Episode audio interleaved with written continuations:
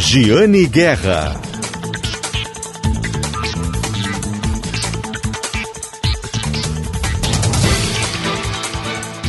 Olá, bom dia. Está começando o programa Acerto de Contas, o programa de economia da Rádio Gaúcha. Na pauta de hoje, vamos falar sobre quatro missões de política industrial para o crescimento do país. Vamos falar também sobre o futuro da energia, da escolha do fornecedor, a bateria para armazená-la em casa. Tem novidades também da calçadista Paquetá, a estratégia da empresa, do grupo enorme no Rio Grande do Sul, que usará o valor a ser pago pelo governo do Ceará para reativar fábricas. E ainda, Daniel Jussani vai falar sobre uma parceria de negócios que investirá 110 milhões de reais para construir três condomínios no Rio Grande do Sul. Tudo isso e muito mais hoje no programa Acerto de Contas, o programa de economia aqui da Rádio Gaúcha, que tem o patrocínio sempre de Shopping Total. Neste ano, Shopping Total completa 20 anos, Shopping Total presente a todo momento e também Cindy Lojas Porto Alegre, Sindicato dos Lojistas de Porto Alegre, a melhor solução para o teu negócio. Nosso programa começa hoje com uma conversa com a economista Lita Espíndola, que é diretora de Desenvolvimento Industrial e Economia da Confederação Nacional da Indústria. A diretora conversou com o programa e citou quais são na visão da Confederação, as políticas necessárias para o desenvolvimento do setor, para a reindustrialização do Brasil, para a busca por uma indústria sustentável, entre outros assuntos. Vamos conferir a entrevista. Tudo bem, diretora? Tudo bem. Bom dia a todos. Bom, a nossa pauta, diretora, é sobre as missões de política industrial para a retomada do crescimento, né, retomada da, da, da atividade industrial com mais sustentabilidade, com mais força e, claro, a contribuição que isso tem para a economia do país. Uh, para começar, antes de entrar nessas propostas da, da Confederação, como é que a Confederação, como é que vocês estão vendo esses dados da indústria nos últimos meses? Nós tivemos um primeiro bimestre uh, negativo no setor industrial. Aqui no Rio Grande do Sul, em especial, nós tivemos uma queda de produção de dois dígitos, segundo os dados do IBGE. Nós tivemos aí mudado de março, que foi um crescimento quebrando essa sequência, mas ainda assim o pessoal tem analisado que o setor está andando de lado, diretor. É, é um assunto muito importante, muito relevante para a economia, para o desenvolvimento do país. De fato, a indústria tem enfrentado um declínio aqui e no resto do mundo. Mas aqui esse declínio é mais que proporcional e ele nos preocupa porque a indústria que é o motor da economia, a indústria que gera emprego qualificado, é a indústria que traz investimentos, é a indústria que responde pela inovação e pelo desenvolvimento tecnológico do país, é a indústria que agrega valor e a indústria que mais contribui para a arrecadação também do país. Hoje nós temos uma situação de restrição fiscal de curto prazo e só a indústria pode alterar esse quadro dar um certo conforto, porque com o crescimento da economia, a indústria tem um poder de alavancagem, que a gente chama de elasticidade, é, que faz com que cada um real investido na indústria, pelo menos dois reais, cerca de dois e meio reais é, de crescimento na economia como um todo. Então, a indústria é importante para tirar o país dessa situação de baixo crescimento que vem enfrentando nos últimos anos. Essa, esse poder que a indústria tem de movimentar a economia né, e de a, agregar valor àquilo que é investido tem sido, inclusive, um argumento para que, com a reforma tributária, o setor seja beneficiado, porque o que o governo promete é que vai manter a carga tributária, não vai aumentar, não vai reduzir, mas a carga tributária são os, é, é, é o montante total de impostos. Isso pode envolver reduzir para alguns setores, aumentando para outros, né? E a indústria, ao que tudo indica, será o setor beneficiado, é isso? Não, com certeza. Hoje a indústria é a mais tributada no país. E pior, tributa-se mais aquilo que tem maior valor, agregação de valor, componente tecnológico, ou seja, aqueles produtos que seriam mais competitivos no mercado interno e internacional são os mais gravados com uma tributação indevida que ocorre durante o fluxo de produção gerando créditos acumulados, e isso pune, pune o investimento no Brasil, pune as exportações brasileiras, retira a competitividade de nossas empresas. Nós precisamos, de fato, de uma reforma tributária para tornar o sistema tributário mais limpo, justo e evitar essas incidências indevidas que hoje é, desencorajam o aumento da produção nacional e retiram realmente o poder de competir da empresa brasileira. E quais tributos, ah, exatamente no que, que a reforma tributária pode agir da tributação da indústria para beneficiar o setor e reduzir essa carga do setor? A reforma tributária trata basicamente dos impostos, tributos sobre o consumo, né? Então, incorpora é, COFINS, PIS, IPI, né? ICMS e também ISS é muito importante que essa tributação não atinja os investimentos de forma a desencorajar as iniciativas privadas que, que, que, vão incorporar esforços adicionais, contratos adicionais, demanda adicional e, principalmente, vão gerar renda e empregos adicionais para o país é, tirar esse gravame indevido que o sistema atual provoca. É, é, são incidências que não deveriam ocorrer, mas hoje ocorrem e elas desestimulam a produção no Brasil, encarecem o custo dos nossos produtos. É aquilo que a gente chama custo Brasil também, né? Uma boa parte do custo Brasil é explicado por esse sistema atual, tributário atual, que é caótico, ineficiente, é, e atrapalha o desenvolvimento e o crescimento produtivo do Brasil.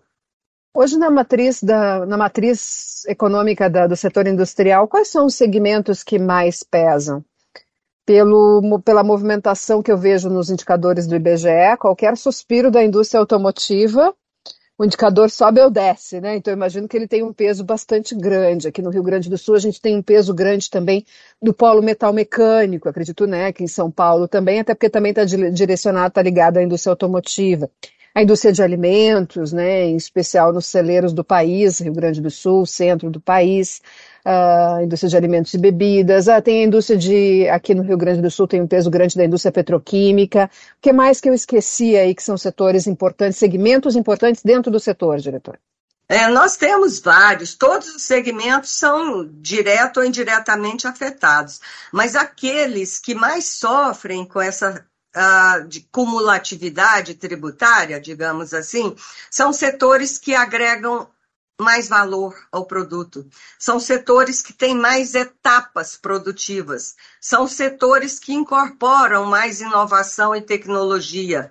São os produtos de maior valor no mercado internacional, de ciclo produtivo mais longo e produtos que hoje é, estão uh, à frente nas principais cadeias globais de valor, de fornecimento em escala mundial. E é exatamente esses produtos que o mundo inteiro estimula hoje são aqueles que são mais onerados aqui no Brasil, ou seja, nós temos uma política tributária interna que desestimula a agregação de valor e as etapas produtivas mais complexas, entendeu? Precisamos, portanto, dessa reforma tributária para criar condições de igualdade para que a empresa brasileira possa competir tanto lá no mercado internacional com fornecedores de outros países, quanto aqui dentro, porque os importados chegam aqui também.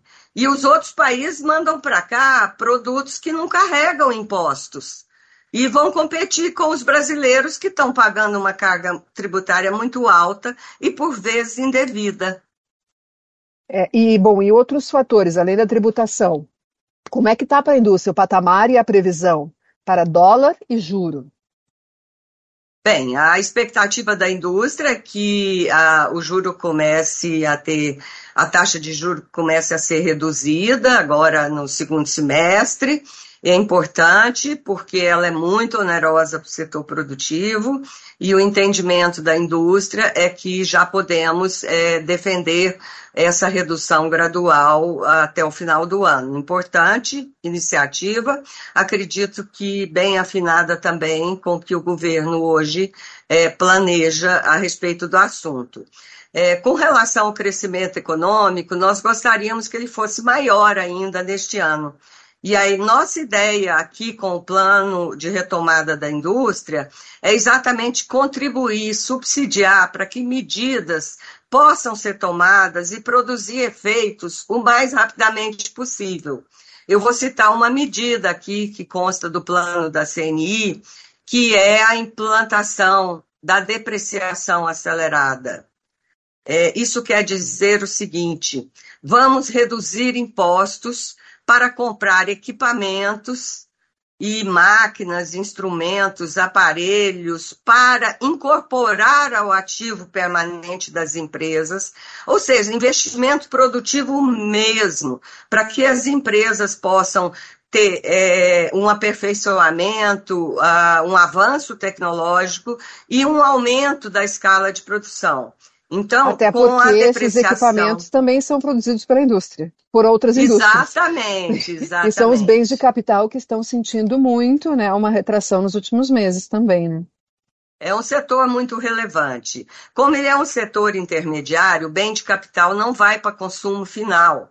Ele não vai para o consumidor. Ele é incorporado pela indústria ao processo produtivo. Ele é gerador de riqueza é, os sistemas tributários do mundo todo evitam tributar o, o bem de capital, exatamente por conta da função de alavancar o desenvolvimento, o crescimento econômico e a produção. No Brasil, há incidência sobre o bem de capital, e a ideia da, da proposta de depreciação acelerada é exatamente permitir que se deduza o bem de capital na contabilidade das empresas num prazo mais rápido. Não há renúncia fiscal, não há subsídio, não há incentivo, não há perda de arrecadação, mas há uma mudança no fluxo dessa dedução. Deduz-se mais nesse ano e deixa de, de, de deduzir essas parcelas nos anos subsequentes.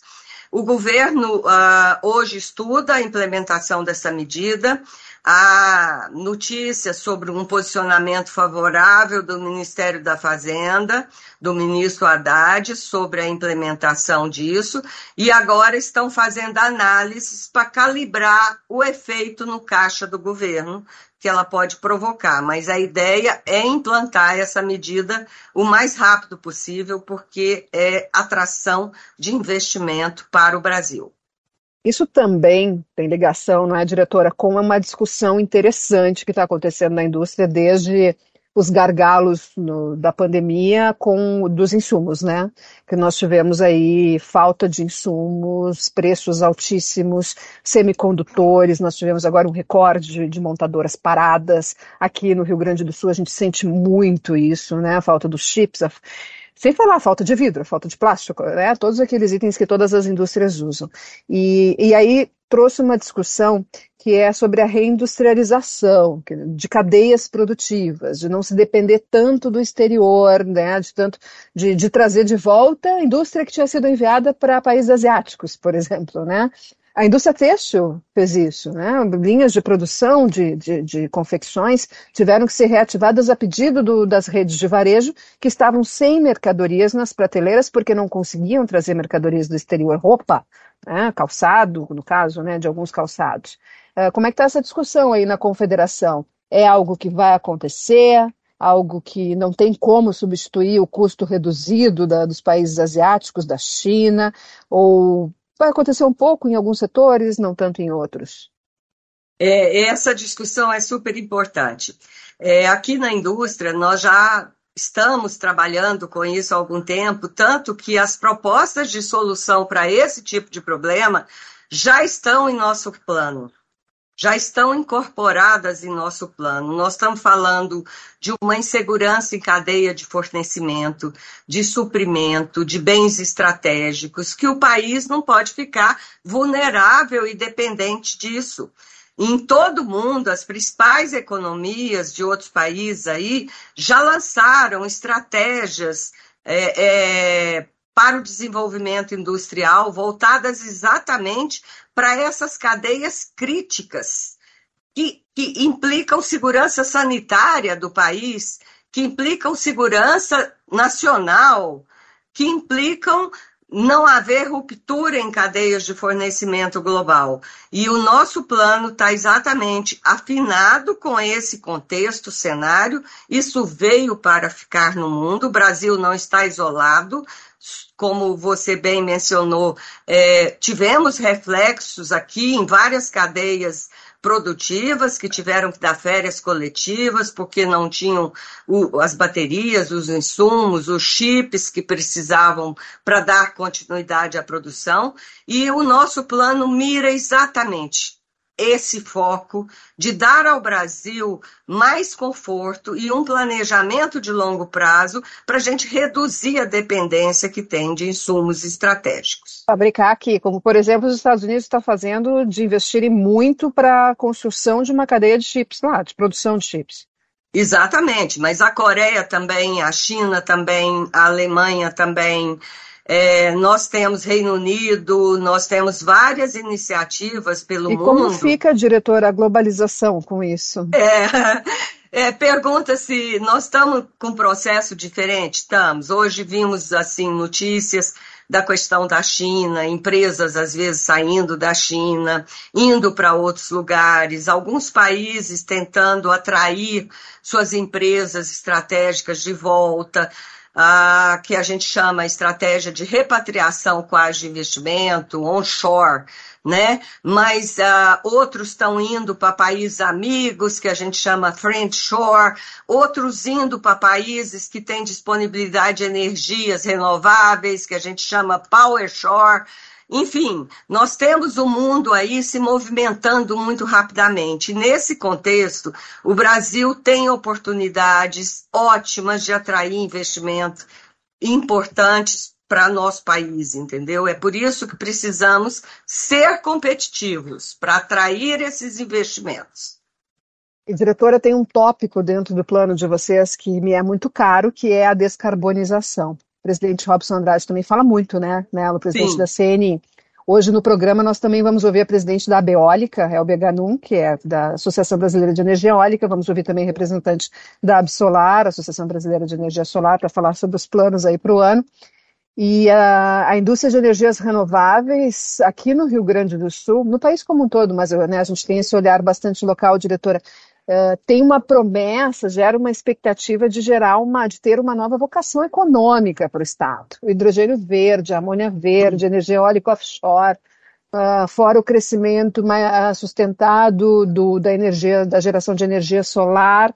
O que, que tem de oportunidades para isso hoje? O que efetivamente dessas prospecções, porque a gente fala muito da energia eólica offshore gerada no mar, mas a gente não tem ainda um regramento, né? apesar de ter os pedidos de licenciamento no IBAMA, não tem um regramento. São bilhões que, que podem entrar aqui no país uh, desse, desse valor. O que, que vai emplacar na visão da CNI? Olha, essa talvez seja a vertente mais cheia de oportunidades para o Brasil. É a descarbonização da economia, voltada para a transição energética, energias renováveis, é, toda a questão de captura de carbono, toda a questão de é, economia circular, bioeconomia. Estamos aí no Sul com uma presença competitiva, no Nordeste do Brasil também, grandes oportunidades, hidrogênio verde e outras. E talvez esse seja o grande nicho para o Brasil ganhar investimentos, fazer parcerias é, agregar valor aos seus produtos, aumentar exportações. Nós temos aí a matriz, uma das mais limpas, matriz é, é elétrica e energética das mais limpas do mundo, mas podemos avançar ainda mais. E o nosso plano foca, temos uma missão especificamente para isso. É a missão descarbonização, que agrega todas essas vertentes e trabalhamos aí com as federações de indústrias, com o setor privado, com as empresas brasileiras, no sentido de desenvolver uma missão para tornar o Brasil campeão, com metas ousadas na inserção nessas cadeias que dependem de energias renováveis. É exatamente esse o segredo do sucesso para que o Brasil possa ter cadeias globais de grande valor o que vai beneficiar a sociedade brasileira, não apenas por conta da descarbonização da economia, mas por conta da atração de investimentos baseados em energias renováveis. Segurança energética para o setor também, né? Que é, também, que é fundamental. Bom, tá certo. Muito obrigada pela entrevista, diretora da Confederação Nacional da Indústria, diretora de Desenvolvimento Industrial e Economia da CNI, diretora Rita Espíndola. Obrigada pela entrevista e lindo nome, diretora. Lindo seu Muito nome. obrigada, eu agradeço. Forte abraço a todos. Falando em indústria, uma notícia importante de uma indústria que é importantíssima para o Estado, que é o Grupo Paquetá. O pagamento de 16 milhões de reais devidos pelo governo do Ceará vai garantir o retorno da operação nas fábricas da empresa, que tem sede aqui no Rio Grande do Sul, mas tem unidades produtivas Fabris no Nordeste do país. Uh, em uma conversa na última semana com o diretor financeiro Eurico Nunes, ficou explicado que é um valor ao qual a empresa já tem direito há algum tempo por um programa de incentivos que deixou de existir e, segundo ele, será a mola propulsora da reativação das unidades no Nordeste, onde se concentra a parte fabril da capital. Na da Paquetá, no Rio Grande do Sul, fica a sede corporativa, a área de desenvolvimento e logística. A primeira metade deve ser liberada já no início desta semana, segundo a 60 dias depois. A prioridade será pagar a maior parte dos salários atrasados e comprar o que é preciso de matéria-prima para entregar aos clientes encomendas que estão em produção. Com a retomada da operação, a ideia é quitar o restante até o final desta semana, que começa agora. Tem mais informações em gzh.com.br barra Guerra, onde eu recordo, inclusive, o processo de venda do braço de varejo da Paquetá. A principal interessada é Oscar Calçados, de São Paulo. Agora nós vamos para o intervalo, daqui a pouquinho nós voltamos com mais informações. O programa Acerto de Contas tem o patrocínio de Shopping Total e de Cindy Lojas Porto Alegre. Fiquem conosco, tem mais notícias de economia em seguidinha, aqui na Rádio Gaúcha.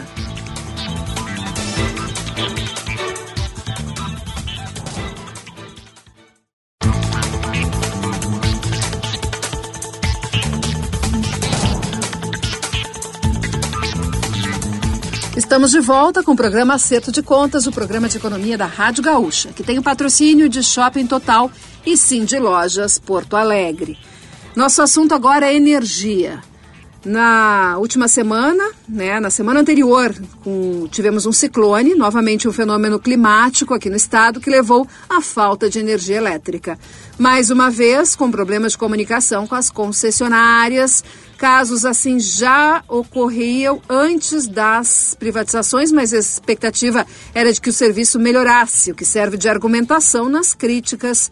Será que os clientes poderão no futuro mudar de empresa de energia, como se faz hoje com as operadoras de telefonia? ou então usar a energia solar gerada pelo sistema próprio do consumidor enquanto falta luz. Este foi o assunto do podcast Nossa Economia, de GZH, na última semana. E agora nós ouviremos um trecho da entrevista com o diretor da Associação Brasileira dos Consumidores de Energia Elétrica, Antônio Baleiro. Hoje nós vamos até, até Goiânia, lá em Goiás. Nós vamos fazer um contato com o diretor da Associação Brasileira dos Consumidores de Energia Elétrica, Antônio Baleiro. Tudo bem, diretor? Tudo bem, bom dia, Giane. Bom dia. Bom, diretor, é o seguinte, nossa, nossa entrevista é para tratar de alguns assuntos que eu já queria abordar há bastante tempo aqui no programa. Mas nós tivemos aí um gatilho que foi o ciclone, que atingiu o Rio Grande do Sul na semana passada e deixou novamente, como todos os anos, uma ou duas vezes ao ano, muita gente sem luz e muita dificuldade de restabelecimento da energia, demora, Sim. problemas de atendimento das concessionárias. Diretor, o senhor não é daqui, mas ele já lhe atualizo, né? Acredito que o senhor também já esteja acompanhando. Nós tivemos aqui a privatização de companhias de, de, de energia elétrica, de concessionários, de distribuidoras. O caso Sim. mais recente foi da CE. E aí, quando toda vez que acontece isso, já acontecia antes da privatização, agora, né, a expectativa era de que o atendimento melhorasse tanto no restabelecimento quanto no atendimento pelos canais de comunicação com os clientes. Isso não aconteceu, pelo menos ainda, já faz um tempo da privatização. Aí o senhor imagina, né, o que, que virou a discussão, a polêmica, e a gente Entendi. precisa esclarecer algumas coisas. Uh, mas uh, quero abordar com o senhor também mercado livre de energia, mas vamos lá. Diretor, tá. o senhor que é da associação que é brasileira, esses problemas, como eu lhe citei, lhe contei que acontecem aqui no Rio Grande do Sul, eles acontecem em outros estados também? Bom, Jane, esse é um assunto muito bom, né? A gente gosta muito de abordar esses temas, né? E, e o consumidor é, brasileiro de energia elétrica, ele é sempre a parte mais fraca do processo. É, então, infelizmente, esses problemas acontecem na maioria da, dos estados, né, da, das áreas de concessão, né, do, das distribuidoras.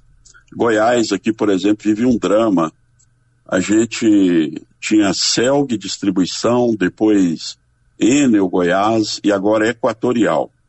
Então os problemas é, de antes persistem, você entendeu? Então a solução aparentemente não é privatizar, você entendeu? A solução é, talvez esteja na questão da mudança do modelo, quer dizer, um modelo que privilegie mais o consumidor e que é, essas é, concessões sejam revistas, você entendeu? Porque a gente vive um drama muito grande aqui em Goiás e o mesmo acontece em outras regiões como Pará, Maranhão, é, e outros estados, né, principalmente do norte, e, e, também a gente tem notícia de outros estados do centro-oeste, onde a coisa não, não anda muito boa, né, no, do ponto de vista do atendimento aos consumidores. Pois é, o, que ter, o que teria que ter uma fiscalização, né, ainda mais quando a gente tem uma privatização em setores que são monopolizados, né? Esse vai ser um ponto que nós vamos abordar mais para frente na nossa entrevista. Sim. Mas teria que ter uma fiscalização da agência reguladora, porque, uh, diretor, eu percebo, uh, enfim, como comentarista também tenho a minha opinião, né, diretor? Mas percebo assim que o Procon Sim. aqui não consegue fazer nada em, em relação a várias coisas, né? Mas em relação à energia elétrica mais ainda. Nós temos a GERGS, que é uma agência aqui estadual de regulação de serviços delegados. Também só aplica Correto. multa, que eu acho que não é nada dessas multas são pagas. E depois Isso. nós temos, tudo bem, a Agência Nacional de Energia Elétrica, que eu acho que entre esses três até o que pode ter algum tipo de, de, de sanção posterior à concessionária, porque depois reduz os, os índices de eficiência, enfim, aqueles indicadores dela lá. Mas ainda assim, para provocar e, e, e, fazer com que tenha, se tenha uma resposta imediata, mais rápida, e eu digo assim, eu até, até pouco compreensível, né, diretor, que não se consiga restabelecer tão rapidamente a energia, mas pelo menos a comunicação, né, diretor? Ter, ter comunicação entre os canais que são oferecidos. É. E vou dizer, tá? Olhando até pelas redes sociais de uma das concessionárias aqui, a forma como a empresa responde não é adequada. É. A abordagem, a forma como é. se fosse um favor. E vou lhe dizer aí uma agora que um caso, minha experiência própria no final de semana, de é. entrar em contato com a concessionária que atendia no, na minha casa, Uh, tive problema de falta de luz, entrei em contato pelo, pelo canal do WhatsApp, os outros não estavam funcionando, entrei em contato pelo WhatsApp, e em vez de receber um posicionamento sobre a minha demanda, eu recebi uma mensagem automática com um troféu me dando parabéns por estar com a conta em dia, diretor. Não está correto. Exatamente. É, você abordou a parte crítica. O consumidor, diante de uma falta de energia, primeira coisa, faltou energia, às vezes falta internet também, né? Então você só recorre ao celular, que tem sua, sua internet própria, né? E aí você cai nesses canais. Você não consegue falar com o atendente. Esse é um, um velho problema das privatizações. Vão só cortando o pessoal. E o pior, vai cortando o pessoal da área técnica, engenheiros, técnicos, experientes. Então você tem é, uma empresa de energia elétrica, onde o foco deveria ser a engenharia, a qualidade do serviço, a infraestrutura, a preservação da infraestrutura, a manutenção, ela acaba se tornando uma empresa que está mais preocupada com o faturamento. O exemplo que você deu é perfeito. Quer dizer, eles estão preocupados se você está pagando em dia energia ou não. Quer dizer, aparentemente é isso que a gente vive, né? E a gente não tem a resposta é, imediata. Os canais de comunicação são esses canais eletrônicos, né, pela internet. Você não consegue falar com o atendente, entendeu? E quando você consegue, não, já recebemos essa reclamação e, e ela vai ser passada aqui para o setor técnico, ou já foi passada. E aí, muitas vezes, por exemplo, o que aconteceu no Rio Grande do Sul é, não, não foi uma coisa assim típica, né? Foi um ciclone extratropical, eu assisti aqui pela televisão, uma coisa né, que lamentável, né? Um, talvez tenha até a ver com questões climáticas e tal, mudanças, né? Mas é, nem sempre é necessário acontecer algo tão grave para a distribuidora não responder é, às reclamações. Infelizmente, é desse jeito que você colocou. É um exemplo a gente fica à mercê né, desses sistemas aí, onde você não consegue falar com uma pessoa, né? Bom, e vamos falar um pouquinho sobre concorrência, porque falar um pouquinho sobre o mercado livre, diretor, porque grandes consumidores, né, indústrias, podem já comprar energia do mercado livre, porque eu acredito que sim, né, indo além da discussão privatização ou não, um outro ponto é uh, ter concorrência, porque se, se privatiza serviços sem concorrência é um problema, porque não tem nem aquela a, a, né, a, a pressão é. política né, da, da sociedade, é. se seja uma pressão da próxima eleição, né, diretor, é, de fazer a é. estatal dar satisfação de um serviço que é dela. Uh, aí quando entra é. a iniciativa privada, esse é um problema, tá? Esse é um problema. Assim, não estou dizendo, é. não sou contra a privatização, mas tenho várias reservas em relação à privatização em setores monopolizados e uh, com agências reguladoras que não conseguem fazer a devida fiscalização. Então, uh, como é que a gente conseguiria ter concorrência para o consumidor pequeno no setor de energia elétrica? Porque o grande é. hoje pode pegar. O ideal é como fazer como na conta de telefone, né? Na, como no, na é. telefonia. Ah, a minha operadora de telefone não está me atendendo direito. Pego a minha continha, ponho debaixo do braço e vou para a concorrente. Né? Pois é. Tem como fazer isso Entendi. no sistema elétrico? Porque não. Não, são estruturas diferentes, mas os grandes consumidores já conseguem comprar no mercado de energia, o mercado livre, né? escolher seu fornecedor Sim. e, inclusive, escolher qual é a fonte de energia. Se ah, eu quero energia solar, aí eu quero comprar de alguém que vai me é. vender energia solar. E aí vai lá e compra. Sim, mas é, é, veja bem, o, o, a concorrência no, no setor de distribuição de energia elétrica, ela não é uma coisa tão simples, porque mesmo você adquirindo energia, vamos imaginar um cenário que todos os consumidores, os, os consumidores em baixa tensão, que é o grupo B, os consumidores em alta e média tensão, do grupo A, possam adquirir energia livremente da, da fonte que quiser, do, da, da, da empresa que ele desejar, isso vai, não vai resolver o problema da, da qualidade, porque a qualidade ela está associada à rede de distribuição, ao, a, aos cabos, a, a, esses postes que a gente vê nas ruas, ao cabeamento, às subestações, os transformadores. Então, mesmo você adquirindo energia no mercado livre, é, você vai estar sempre ligado àquela mesma rede. Entendeu? Então, volto àquela questão que eu falei. O que precisa é modernizar. Nós temos aqui mais próximo de Goiânia, Brasília, né, que está a uns 200 quilômetros de Goiânia, é, a, a, a distribuidora lá não é que seja ideal, mas pelo menos você tem uma boa parte da cidade, é, a, a rede é subterrânea. Então lá você tem indicadores melhores de qualidade de fornecimento. Entendeu? Só que uma rede subterrânea é muito mais cara do que uma rede aérea, uma rede convencional. Mas se não for subterrânea, pelo menos uma rede compacta. Não sei se você já viu, Jane, aqueles cabos, ao invés de você ter aqueles cabos espaçados é, no, no, na, nos postes, né, nas cruzetas, você teria cabos próximos um do outro, ou cabos chamada também rede compacta, né? Entendeu? Então, é, mas isso é, é, o investimento é alto. Então, assim, voltando à questão do consumidor livre a, maior, a, maior, a maioria dos consumidores, eles são consumidores como nós, residências, apartamentos, pequenos comércios, são os consumidores de baixa tensão, do grupo B. Esses consumidores, é, não, não vejo assim no horizonte muito próximo que esses consumidores possam adquirir energia livremente, conforme você colocou. Porque, primeiro, que a nossa estrutura ela não está muito é, digamos, adequada para fazer esse tipo de migração. E mesmo que a gente tenha essa opção, você vai ter um impacto no preço, na tarifa, né, no, no passaria a ser o preço, né, quer dizer, é, não regulado, provavelmente. Mas o, o, a, você teria que receber essa energia através da infraestrutura de distribuição que existe. Agora, lembrando aí que é, recentemente, agora no final do ano de 2022, é, saiu uma portaria do Ministério das Minas e Energia, que eu acho que você está se referindo também a esta portaria.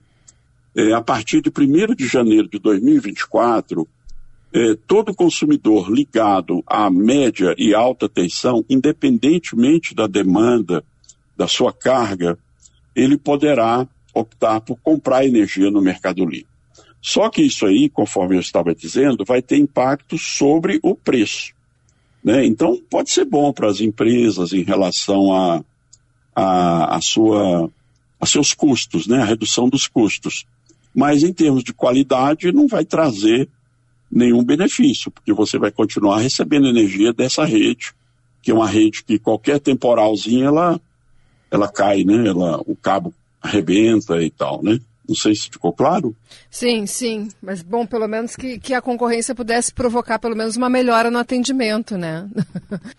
Para encerrar, diretor, tem um, um, outro assunto que nós temos abordado aqui na rádio, inclusive, que é Sim. a geração da energia solar, né? O pessoal está gerando energia certo. solar em casa, no seu negócio, mas joga para a rede, né? É, o, o excedente e sempre quando Sim. falta falta luz, uh, tem um corte, né? A legislação determina que não que, que seja que seja cortada, né? Não pode usar, não, é. não pode usar a energia que está gerando. Mas tem, a, tem um, o setor, né? busca a regulamentação para que possa se usar bateria em casa, né, ter o sistema off-grid, e aí não precisar mais da rede elétrica, poder armazenar energia, usá-la, é. e aí não é. precisar, não ter, não teria esse corte da, da, da, energia quando se falta luz, então a pessoa que tem, gera energia solar poderia. É. E tem uma, está se estudando, né, principalmente na China, principalmente, se, se estuda ah, o barateamento desses, dessas baterias para que elas fiquem acessíveis Sim. e sejam duráveis. Uh, o senhor vê, assim, um uso amplo dessas baterias aqui, no momento que tivermos essa, regularização, essa é. regulamentação e um preço mais adequado? Esse assunto é ótimo, viu? Você tocou num ponto nevrálgico. O senhor né? vê que é a primeira o... vez que nós estamos conversando, nossa primeira entrevista, mas é. que é um setor que eu acompanho. Exatamente, você está bem a par. Mas eu diria o seguinte: por exemplo, o, o, o bacana, né, o bom da, da, do uso da energia solar, da eólica, da, das, a biomassa, né, que é a energia a partir do, da, da, do vegetal, dos resíduos, né? É, é, isso é muito bacana, porque você está contribuindo né, para a sustentabilidade é, do planeta e etc. e tal. Só que ao colocar bateria no processo, armazenamento, que seria através de baterias, pensando em termos de baterias, você tira justamente essa parte linda do, foto, do, da renovável. Não sei se vou explicar melhor. Porque a bateria é um, é uma, é um equipamento ainda, vamos dizer assim, muito pouco desenvolvido. Não sei se eu posso dizer isso. Me perdoem os, os adeptos das baterias, A bateria ela tem produtos tóxicos, produtos de difícil, digamos assim, manejo depois de, de, de usado, você entendeu? Então gera um lixo extremamente complicado de ser gerenciado. E além do custo, né? E, e um outro problema também é a questão tecnológica. Porque para você manter essas baterias carregadas e você poder utilizar eh, quando faltar energia, você vai depender também da rede. Entendeu? Então, e, e, você depende de sistemas eletrônicos, automáticos, que tem que manter. Então, se a rede é ruim, se a rede tem interrupções, será que eu vou poder contar com a bateria, o meu sistema de baterias? O problema que você citou aí é muito importante, a questão do, de você não poder gerar energia quando falta energia na rede, né, na rede de distribuição da concessionária. É um problema que tem a ver, inclusive, com a segurança, né? Porque os sistemas eletrônicos, inversores que fazem a conversão, eles automaticamente eles desconectam aquela, aquela unidade consumidora, né? Justamente até por segurança e também porque os inversores não teriam condição de alimentar aquela região, aquele bairro onde aconteceu. Então a solução que vem à nossa mente é justamente as baterias. Mas existem, Jane, outras tecnologias muito interessantes, que é a questão da, da célula de combustível, né? A célula de hidrogênio.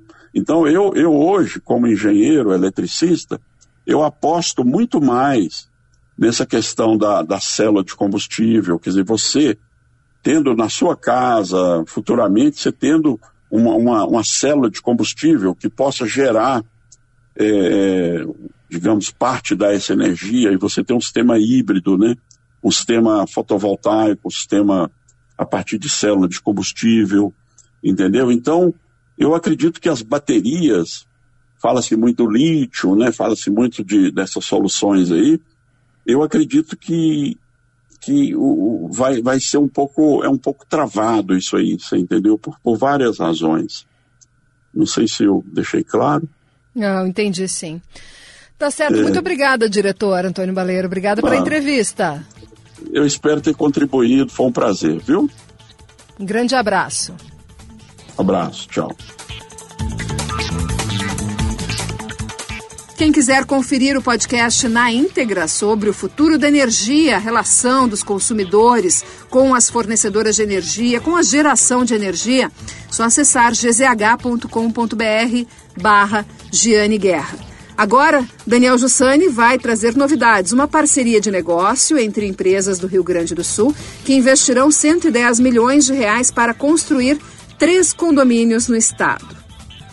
Giane, eu conversei com a Alessandra Sen, ela é sócia-diretora da Arcádia Urbanismo, é, que né, tem uma parceria com a Melnick para construir e desenvolver projetos de condomínios residenciais é, horizontais pelo Rio Grande do Sul, agora estão expandindo também para Santa Catarina e Paraná. E a gente falou sobre três novos investimentos, né? Um em Santa Maria, que eles estão investindo 40 milhões de reais, outro em Canoas, com investimento de 30 milhões de reais, e um em Shangri-La, um novo lançamento que estão preparando de 40 milhões de reais. A gente falou um pouquinho mais sobre esse lançamento de Shangri-La, que é a novidade da Melnick Arcadia. Vamos ouvir alguns trechos da conversa com a Alessandra Sen. A, a Melnick Arcadia, elas são sócias desde 2014, né? e desde lá são sócias para uh, o desenvolvimento de projetos horizontais, no, uh, inicialmente no Rio Grande do Sul e agora com expansão para Santa Catarina e Paraná, né? A Arcádia já tem 20 anos de história é, de lançamentos de diversos condomínios na praia, e desde 2014 então é sócia da Melnick. E de lá para cá a gente lançou vários condomínios horizontais de terrenos na praia, né? O último foi um fenômeno, inclusive, vendeu todas as unidades em nove segundos. Foi uma loucura o que aconteceu, que lançou há um ano e meio, né? Que é a obra que a gente está entregando daqui a 12 meses. E agora, então, a gente prepara o lançamento de mais um empreendimento, que a gente está, enfim, fazendo de tudo para conseguir lançar ainda dentro desse ano que é uma área com aproximadamente 15 hectares, que fica numa região muito central de Xangri-Lá, ela fica, localiz... ela fica uh, no meio de condomínios já é, consagrados, estabelecidos, ao lado do Ventura uh, Clube, né, que é um condomínio que tem 15 anos já de implantação. E nessa área de 15 hectares serão aproximadamente 230 terrenos uh, com metragem média de 300 metros quadrados, né, super equipado, com toda a infraestrutura de lazer, segurança, tudo que sempre traz. E a gente está trabalhando para, de novo, né, estamos nos esforçando ao máximo para, de novo, tentar surpreender o mercado, né, colocando coisas novas e, e conceituando o produto de forma que realmente surpreenda. O ah. uh, que mais que eu posso te dizer, Daniel? Um dado que costuma dar... Eu sei que é, é difícil projetar emprego porque tem um emprego para fazer o loteamento e depois os empregos que vão ser gerados na construção das casas, que aí imagino que seja com o proprietário, né? Mas Isso. tem como projetar quantos empregos pode gerar esse empreendimento? É, deixa eu te falar o seguinte, sabe que a construção civil é o principal é, agente da economia do, do, do, do da cidade de Xangri-Lá, né? Sim. É o que realmente movimenta lá é a construção civil. Então, assim, o condomínio, durante a construção do condomínio, a gente está falando aí de diretos aí no máximo de 500 empregos, tá? Mas acontece que isso traz uma riqueza para a cidade que acaba repercutindo em todo o comércio, serviço, tudo, né? Quanto vai custar os lotes, assim, uma média do, dos lotes? Tu sabe, assim, Daniel, a gente está projetando um VGV total de 100 milhões, né? Isso dá um preço médio aí, se a gente for falar, em torno de 460 mil por lote. Mas é, quem regra mesmo o preço é sempre o mercado, né? Então esses ajustes eles são sempre feitos mais próximos ao lançamento. Mas a gente espera, nesses 230 lotes, alcançar aí uma venda total em torno de 100 milhões de reais. E o investimento que vocês estão fazendo no projeto, vocês podem abrir o valor do investimento? É, é o, assim, entre desde o início do licenciamento até o final das obras, o investimento deve girar em torno de 40 milhões. Thaís Giane tem mais detalhes ao longo da semana lá em gzh.com.br barra Guerra. E com isso terminamos o programa de economia da Rádio Gaúcha deste domingo, Acerto de Contas, que tem o patrocínio de Shopping Total neste ano. Shopping Total completa 25 anos, Shopping Total presente a todo momento e de Lojas Porto Alegre, Sindicato dos Lojistas de Porto Alegre, a melhor solução para o teu negócio. O programa teve, na técnica de hoje, conosco aqui no programa Acerto de Contas, nós tivemos Pedro Castro, Augusto Silveira, Domingos Sávio e também Paulo Fraga na edição de áudio. Na produção, Daniel Jussani. Por hoje nós ficamos por aqui. Um ótimo domingo a todos. Até semana que vem. E comportem-se.